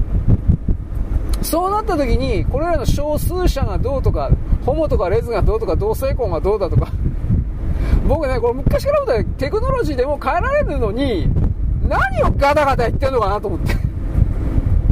だからこれ逆の意味言ったら、ノーマルという人もですね、ホモレズにすることできるんですよ。あな信じないでしょ。できるんですよ。僕は大体その辺の情報を掴んでるつもりなのでこういうものに対してですねなんかこだわってなんとかの権利をよこせるろろというふうに言ってる人たちというのは基本的には社会における無能な人で無産階級っていうんですか何も俺もそうだけど何も生み出せない人ですね。何かをやってるふり役者、え、河原小敷的なふうにアピールアピールアピールすることによってですね金よこせって言ってるだけにしか見えないんですよ。ひどいですね僕どうしてこんな偉そうにひどいこと言うんだろうか。なぜなら僕はひどい人だからです。ね。僕あの女の人がですねあの恋人ができてもですね俺がやりたい時だけ連絡しろよお前。俺が連絡する時やりたい時だよ。それ以外連絡するんじゃねえよ。という風なやってみたい言ってみたよこういうこと。ね。こうでで今のセリフね今のセリフね今のセリフ僕3回言いました。今のセリフね4回。あのね僕だったらね袋叩きに合うんだけどねね20代の全盛期のフェロモンが1兆メートルぐらいもう離れてても1兆キロぐらい離れても出てたようなキムタクだったらもう若い時のキムタク知らんけどキムタクだったらもうなそうこういうことを言ってもね絶対に許されたんですよ。イケメンだから。あの当時のイケメンという意味ですが。今はキムタクはイケメンとは思わんが置いといて。だからね結局それは観測者が決めてるんですよいつも。問題は常に観測者にあるんです。でそのことで僕はですねあなたにですね文章とかああなたどうせ見てないしね。あなた秘密だからねとかいや嘘だけど。誰も見てねえからよ。で誰も見てない文章にくれくれよこせとかいうやついっぱいいてよ。ダメやって。あらああのー、でも俺金くれっつったってそれ嫌だしな。いろいろなことを思うわ。いやいらんけど。あのー、どこまで行ったかな？だからその LGBTQ 的なもの云々というもの一連を僕は否定はしないんですが、あのー、どう言えばいいんですかね？大多数の僕たちは金を与えて保護しないといけない的な、それは、それ合理的じゃないねと。そういうことは思いますよ。本気で。なんか、理屈に合わないなって思いますよ。そんな考え方をおそらく僕の私の配信を聞いてるような人はですねクレバーだから賢いからあなた素晴らしい人ですよ。あなたはあなたは素晴らしい人だから僕のです、ね、配信にたどり着いたんですよ、まあ、嘘に決まってんだろバーガーバーガーと。こういうふうにねあのー、思うんだけど世間一般の人はねやっぱ違うんですよ。かわいそうな人だから。うるせえ。後ろから丸めた新聞紙のバットで殴るぞお前。あでも後ろから丸めた新聞紙のバットでもですね下手すら死ぬのでやっぱりそういうことはしません。僕はテロリストでありませんので。だからねどうやいいのかな。私たちは多数派であり多分ね多数派であることがゆえにこの社会の99%を構築するために貢献しておりその上で黙っているからこれらの少数者と言われてる人たちの発言を、まあ、無視もしてきたんだけど聞いてこなかった。で僕言ってるのはこれらの少数者と言われてる人々の発言を聞けだとかそんなこと言ってんじゃないんですよ。なんでこの大多数の俺たちが権利主張しないの？頭言えんじゃねえのお前ら。え？ー、というふうにま煽ってみました。というふうなことを僕は思うわけです。まあ、だからじゃあ少数者の例えばこの LGBTQ 的なトランスの人たちはこいつらは敵だ彼殺せとかこんなことは僕は言わないんですよ。あの僕日本人で日本の社会においてこのトランス的な人だトランスって言うから分かんないんですよ。オカマ。オカマなんていっぱいいましたよ。はっきり言って。大正時代から明治時代からいたんですよ。もっと前からいたんですよオカマなんて。あの江戸時代からも。普通にホモ恋愛あったんですよ。ホモの売春宿もいっぱいあったんですよ。江戸江戸の町に。普通にあったんですよ。であのなんだっけ稚語賞か131415ぐらいのですね肛門の尻の穴にですね弾痕ぶち込んでキャー気持ちいいうわという風な娼婦召喚あったんですよ普通に。そういう歴史をそういう文化を知りもしない人がなんか今この瞬間慌てて初めて知ったかのようにうわなんかかわいそう。いやいやいや昔からあるからこういうの。ね。でそういう人たちは普通に生きてきたから。談笑オカマならオカマで。オカマならオカマ的な形の趣味は持っているけれどもしかし、ね、だからって普通の仕事もしていたという記録もやっぱり残ってるからちょんまげの時代から。なんでそういう部分見ないの？簡単なんですよ。それ認めちゃったら左側の人たちにとって都合が悪いから金取れないから金取れないから金取れないから。僕は早口言葉苦手なんで。お前本当にね働いて金取れよお前。ということ、本当に僕はあのこの口だけのやつら見て本当にムカついてしかないですよ。と、ね、僕はね昨日あの重機選手権というですね、えー、動画を見ま見てました。あまあこういう難しい話をしてもお前らバーだから分かんねえんだろうけどね、あのクローラークレーンだとかそういうねクローラー知らねえからバーラバーカバーカそういうですね重機をですねもうこまもう生卵を1個動かすようなですねうん、ショベルカーで生卵を動かすとかそういうことやれるやついるんだよ。こいつ方が頭おかしいと思うけど。あのそれはね彼らが土方の彼らが家族のためにね酒も飲まずいや大体酒飲まないやつが多いんですよ。あの操作があのなんていうか下手くそになるから。だから一生懸命ね訓練して。いや感動したのはねあのやめとこうか。どうせ分かんないだろこんな話をしてもね。移動式クレーンにおけるですね、えー、なんだろう。回転体をですね。一瞬にして止めるやつだとか。あれはすごかったな。なんであんなことできるんだろうと思ったけど。回転体と,、えー、っとですねどう言えばいいんでしょうか。移動式クレーン。まあ普通のでかいクレーンでもいいんですね。あなたはその糸の糸の先にクラッカーボールみたいな重りがついてるとちょっとイメージしてほしいんですよ。でそのうんなんだろうかな。クラッカーボールが例えば右左フランフランとこう、ね、ブランコのように揺れていたとします。だけどそんなもんブあのブランブランと揺れたら危ないし左右にならないでしょ。だからこれピタッと止める技がいっぱいあるんですが、まあ、いっぱい危ないけどいくつかあるんですがあのー、左右だったらそんなもんね球が左にこう中心から左に行ったらアーム腕竿とも言いますけどこれはね追いかけるように左がヒュッとやってですね、えー、なんというなんていうのかな。まあ、その左に球が左に行こうという動きを止めてしまうことができるんです。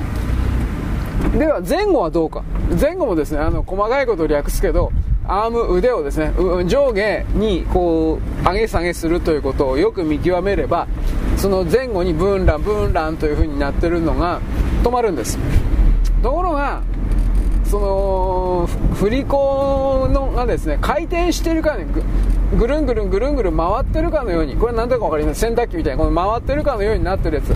しかもそれがね中心の真円真実の円と書いて真円普通の歪んでない円だったらまあまだなんとか分かるんだけど楕円形とか描いてるようなどうしようもないのがあってね。これは止めるの難しいんですよ。はっきり言うけど。難しいんだけどまあできます。だけど一発二発でできるようなことじゃないんですよ。それをですね一発で止めるような芸とか見ると、え、こら、やっぱり上には上がいるんだなとそうそういうことを僕はね感心したんですよ。はい。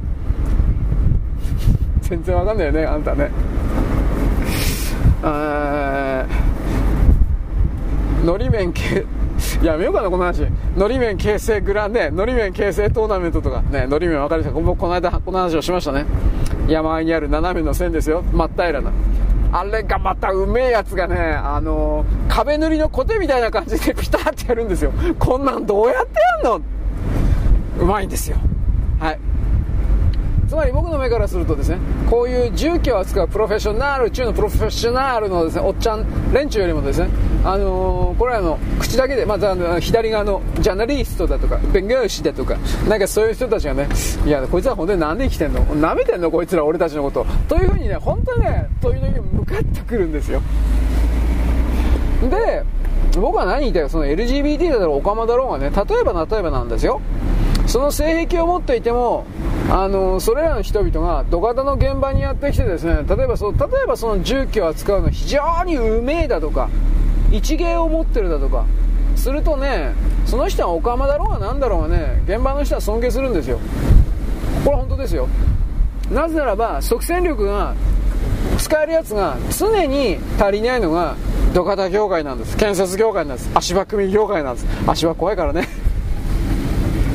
そいつがホモだろうが何だろうがどうだっていいんですよ。はっきり言って。そいつは女装のだからそのトランスってかめず難しいこと言うなよ。女装が趣味だよ。じゃあまあそれ分かったからお前何何できんの？ここれこれなんですよ。だからそういうなんかね自分がかわいそうだかわいそうツイッター見たらこんなやつばっかり私はかわいそうないやいやいやいやそんなことどうでもいいんじゃないかな。まずお前働けるんとかさ私はお金がなくて手術がいやいやいやいやトラック協会とかお前みたいなやつでも多分ね多分ってか多分あの若くてね体力あったらねお前みたいなやつでめっちゃらで雇ってくれるよ。その代わりねうんあ明日800キロ走ったら800キロ。ちょっときついよね。400キロぐらいならまだね1日で毎日走れんこともないけどね。800キロ毎日いやちょちょっとねね。会社によっていろいろ呼び方あるからね。ワンサイクル頼むわ。ワンサイクル。青森の端っこから鹿児島まで。行って戻ってくんの。やめてく。その話聞いた時俺死ぬかと思ったわ。いや俺じゃないんだけど。うん。そんなもんよくできるなと思って。本人楽しんでるんですよ。うん。旅行ができる。いやそうかな。そうなのかな？地になるよ。と僕は思うんですけど。まあそういう人たちもですね。トラックのうんちゃんも割とホモがいるんですよ。すごく多いとは言わんけど。でそういうねパーキングエリアでね、えー、なんか、えー、男の売春婦と会ったりなんかなんかその俺の知り合いではないんですよ。うんなんかそういう話もね。期間期間ではないんですよ。だからうまいことやってるんですよ。なんでうまいことやんねえのお前ら。俺本当そう思うわ。その LGBT とかね、トランスとかめんどくさい言葉で使うからね、世の中の認識が間違ってんだよ。間違えるんだよ。オカマなんだよ、単純に。だからそのオカマがね、その、性風俗とか、あの、オカマバーとか、そんなとこにしかいないと思ってるのが、だから見識狭いんだよ。僕はそのように言い切る。うん。まあ、生きるけど、でも間違ってるかもしれないね。でも間違っても責任取らない。なぜならば、はっきり言うよ。他人事だから。うん。共感もしなければ同情もしない。うん。僕の生活には基本的には、だからなんてひどいんだ、この人は。いやいや、ひどいかな。でも逆の意味で言ったら、その、LGBT トランス級的なものに、全然関係ない人を巻き込もうとすることそのものがひどいんじゃない？みんな一生懸命生きてんのに。なんでだからそこでね、公金だとかさ、公の金とか税金だとかそういう話になっていくの？まあ、これ大体ね、共産党系のですね、あの、弁護士集団とやるとか、わけのわかんない NPO 団体が、この人たちはかわいそうだから税金よこせ、うえーとか、もう泥棒がね、かっこいいこと言ってるだけ。ほんとね、無駄遣い多いよね。うん。ということでね、あのー稼いでうんなんてね受け入れられないとか多分それないんだよね建設業界と。土方業界と。長距離トラック業界と、まあ、今はあんまり長距離させてくれんけどね基本的には。あのー、こまあ、個人で長距離やってるやつは、あんまおらんけど、たまにいる。あの、会社勤めやって金貯めてトラック買うの、あんなもんよく買うなと思って。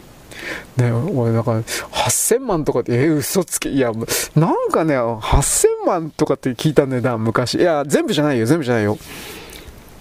8000万の値段のトラックを買ったってことなのかな。8000万。え、嘘だろうと思うけど。その、とりあえず、うん百万では買えないですよ、あれは。あの、あの、ほら、10トンダンプの箱版だとか。多分、もし本当に8000万って数字が本当だったら、トレーラーかなと思う。トレーラーの、キャビンと貨物込み、貨物コンテナ込み、貨物コンテナ込みでは変わんだろう。だからなんかこの数字は僕は未だによくわかってないんですけど、まあ1000万とかはね、1300万とか1500だとか、それは普通に聞きます。でもそれは当たり前だと思います。1000万超えるのは普通かなと思います。あのー、いわゆるいすず、日本ではいすずと三菱不走ですよね。不走はトラックバス。うん、不走。うん、それでよかったと思うけど。で、僕この間チラリと言ったけど、ベンベイとかもチラッと貼ってきてるけど、ベンベイ乗ってるさめった見ないな。なんでかって言ったらメンテナンスがひどいんだって。それは聞いたわ。直せんという。いやいや、直せるけど時間がかかるということらしい。うん。それ以外は知らない。これからじゃ中華製だとかテスラ製の電気、電気トラック？入ってくるか知らんけど、多分、多分誰も乗りたがらんと思う。特に裏日本の側を走るような、あの、あんちゃんたちは、冗談じゃないって言うと思うわ。雪ひどいから。本当に雪ひどいから。あのね、俺も走ったことあるか分かんないけど、新潟のね、あの海沿いの高速道路、危険でね、本当に危険なんだよ、そこ。雪降ってると。風がビョービョー吹いてきてね、横風が。で雪降って横風ビョーっと吹くでしょう。ねトラックでも滑るんだよ。たまに横転事故起こるの。いや、たまにじゃないか、結構起きるんじゃないかな、きっと。横転わかるでしょ横にくるんと風で煽られて。でね、あの、恐ろしいのがね、関越かな。新潟から東京向けて走る道路でね、前が見えなくなることあんだよ。雪で。なんであれ通行止めしねえんだろうと思うけど。いや、今はもうやってるか知らんけどね。あのー、視界1メートルとか3メートルみたいな。いや、本当に、本当に。それでもね、タンクローリーのあんちゃんは言ってたね、俺の知ってる限りでは。あれ、ほんと死ぬんじゃねえかと思ったけど。だって、走ってるでしょ。間違いなく5メートルぐらいしか見えないですよ。10メートルも見えないと思う。ビョーっとこれ吹いてて。ね。で、目の前をタンクローリーのあ、どうかな？日日赤シェルかな？なんか、なんかそんなような感じだったけど、あのー、タングロイのあんちゃんがね、まあ、とにかく行くんですよ。多分工場に届けるのかガソリンスタンドなんか知らんけど、届けないと全体回んないから、よし、事故起こしたらどうすんのかなと俺思って。あれは驚愕した記憶があります、僕は。うん。えー、だから、どこだったかな？どの辺だったかな？座王通ったかなかなやつって。俺もう覚えてない。強烈に凶悪に振るとこがあってね、前見えないの。いや、こらさすが新潟終わったよなとか、いろんなこと考えた。こんなところに人間は住んじゃいけないとか、だだからそういうの。だから上杉謙信とかですね、な、直江景次だったっけ？ああいう人たちがいてですね、えー、なんか山の方向へとですね、なんか進出していこうだとか、なんかそういう野望を持ったのを僕はなんとなく分かりました。あら、ひどいわ。まあいいです。というわけで、私、その LGBTQ 的な云々はですね、えー、なんだろうな、僕たちを、ありのままの僕たちを変わらない僕たちを認めてくださいとかってやる前に、なんだろうな、他の仕事で、強引に力技で認めさせるというか、なんか今度そっちだったら俺別に何にも思わないんだよな。俺はトラ、俺は長距離トラックだけどよ、オカマなんだよ。文句あんのかい？ありません。すごいです。あなた最高です。と、僕は、僕だったらこんな風になるんだけどね。つまりその、オカマとかトランスだとかそういう概念よりも、トラックのうんちゃんであるとか、あとは、あの、さっき言った重機の運転手であるとか、クレーンの運転手であるとか、そういう形で現場で、えー、何度いうかな、実績をいっぱい積んできてるすごい人、そういう人が、オカマであったとしても、トランスだとか女装趣味だとか、なんかそういうの、心は女よであったとしても、あのー、それがね、トップに、認識のトップに立たないんですよ。トラック業界とか建設業界とかそういうのって。ああ、そうですか。うん。おかま、ああ、そうですか。でもあなたのそのトラックの運転はすごいですねとか、そ、そっちの方になるんですよ。順番が変わるんですよ。そういう業界だとか、そういう領域があるということを知らんのかななんともわかんないけどね。まあもちろん僕も理想的なことを言い過ぎていて、ひょっとしたら、検察協会とか土木協会あいつはオカマだ、オカマだ、差別しろみたいな、いるかもしれんけど、ま、多分いねえと思うよ。なぜかって人手が足りないから。とんでもなく、トラック業界と検察業界と土方は。あの、すぐ辞めるからみんな トラック業界なんか1年、1年ね、あの、会社すると、あ、こっちの給料いいや、すぐ、すぐ辞めるから 今はどうなってっかね？あのー、定、定、定職ってあ、違うか、まあ、定着か。定着しないんだよね、トラックうんちゃんって。まあ、あの、長距離やってね、ああ、もう金貯まったから、もうあの、宅配でいいやとか、宅配行っちゃったりね。楽だから。でも宅配も、どうかなヤマトみたいなとこかな。佐川とか行かんって言ってたね。仕事が多いから。佐川も、佐川も今だいぶ変わったって話なんだけどね。荷物の扱い量がだいぶ減いや減ってないと思うけどな。でもトラックでね4トンで回るっていうのはほとんどなくなってると聞いたけどねシステム変わって。まあよく見るでしょあの佐川の箱番まあたまに電気のやついるけどあれ良くないって言ってたけど。まあまあまあ。からね、電気、電気に騙されすぎあんたたちは。ね。エレクトリックカーですか ?E カーですか？うん。まあ、少なくともあの、最低限全固体ですか？全固体電池出ない限りにおいては正直どうかなと思うし。まあ今置いといてそれは。うん、どういうオチにしようかな。だとりあえず多数派の僕たちが旬となるな。多数派の僕たちがですね、別に相手を飲み込むだとか潰すだとか、そんなことは僕は全く言わないけど、あのー、なんで抑え込まれなくちゃいけないの？僕たちの側が。みたいな。だから少数者の側を、どんなことがあっても無条件で保護しろみたいな考え方っていうのは、そのまんま昔の王朝王族における王様には永久無限に無条件で従えという構造と全く同じであって、その従えということを言ってくるやつに対して疑問に思わず、ムカつかず、ふざけんなと、あのね、押し返さず、弾き返さず、こんなこと何もやらないやつっていうのは、僕の中では人間じゃないんですよ。忖度する犬なんですよ。忖度する泥の犬。僕はだからこういう存在が本当嫌いなんですよ。うん。僕は人間でありたいから。僕は人間でありたい。だよね。そんなかっこいいこと言っても僕も何かの犬なんですよ。分かってるんですよ。問題は自分がそのような犬頃であるという部分を、または全部を持ってるかどうかということを自覚してるかどうかにある。ところが、全ての人々はそこらがやっぱないんで、自覚がないんですよ。で、なおかつ、自分は、なんかよくわかんないけど、優れた、えー、優れた世界、精神世界、なんでもいいけど、優れた世界にいるトッププレイヤー、まあトッププレイヤーでもエリートでもなんでもいいけど、そういう人がね、僕は余計に、ああ、これ忖度の泥犬だ、わーわー、えー、泥の犬と書いて、霊犬と呼ぶんですが、まあ誰も読めないんですよ。なんで、だから本当にね、漢字読めないの？書けないのはまあ俺はまだ理解するけど、お前らどうせ鉛筆持っても物書かねえんだろうからさ、読めないって何なの？せめて読めよと。なんで霊犬が読めないの？いいです。まあ、泥だらけの犬っての見たことあるけどね。田んぼに落ちたんだろうね。うん。な俺じゃないんだけどね。うん、高速のね、シャワーでビャーって言って 嫌がってたけど、でも水がですね、あの、聞いたらブルルっと震えてね、うわーっとか喜んでたけど、俺の犬じゃないんだよ、言っとくけど、俺犬飼わないし。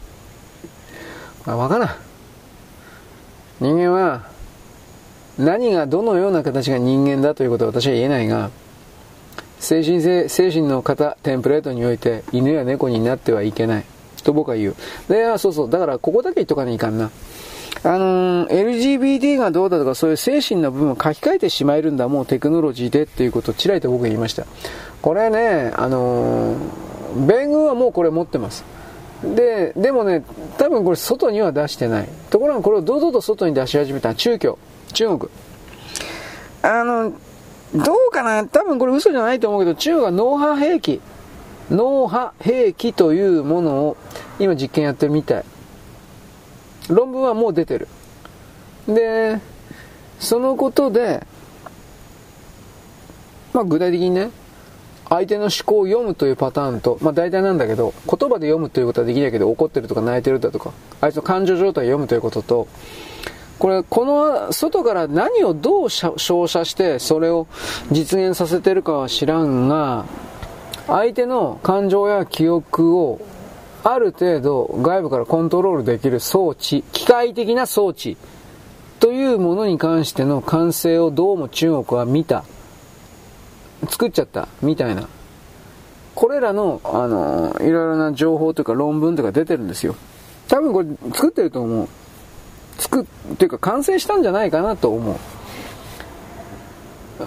で、そういうものを、だからその LGBT でも、男らしい男でも女らしい女でもいいけど、そういうのに、あの、B とかで照射したら、中身書き換えることができるということの意味を、ちょっと考えてほしいかなと思う。騒いでいたりすることの、この虚しさというか、踊らされ感というか、そういうことに気がつかないんであれば、それはずっと騙されて奪われるだけ、捉えるだけということであって、僕はそれもやっぱり人間じゃないと思う。いろんな考え方あるけど、自分の足でどこに立ってるのかということを常に確認して、えー、その時その時を理解するというかね、状態を理解するというか、それをどうあってもやっぱり、全くやってなかったからね、日本人は特に。それをどうあってもやっぱり再獲得して、再び獲得して、うん、まあ現実なるものはどうなんだ。自分どこに立ってるんだったで、自分の精神の型は、テンプレートはオカマっぽいけど、でもそれは全体になるものに対して自分、どのようなポジションにあって、どのように何ができるのかだとか、なんかそういう、徹底的な、外から見える、見た自分なるものの評価というか、それをやるべきなんじゃないかなと。なぜならそれをや全くやってなかったから、特に日本人は。ね。というわけなんです。うん。まあそんなオカマがどうとかトランスがどうとかよくそんな暇あんなと思って 俺いつもこんなこと言ってんね時間ないからでそんなもんでワーワーで私の方見て金ちょうだいっていうの なんか甘いこと言ってんなとだからその辺はねアメリカにおけるあのトランスって言われてる人たちがどんな生き様してっか簡単に見ればいやこれはちょっとなんか違うんじゃないかってこと多分わかると思うよ何がかわいそうな人だこれ分からんもん。だから都合のいいこと言ってるしか見えんから 稼ぐためにね。まあそんなわけで、言葉と、言葉には騙されない。自分自身の感情に騙されない。えー、自分で自分を騙してる。これがだいぶほとんどなんで、そういうことを踏まえてですね、えー、なんちゅうかね、世界の構築ですか？それをやってみりゃいいんじゃないですかね。うん。まあ一方的に言いました。よろしく。ごきげんよう。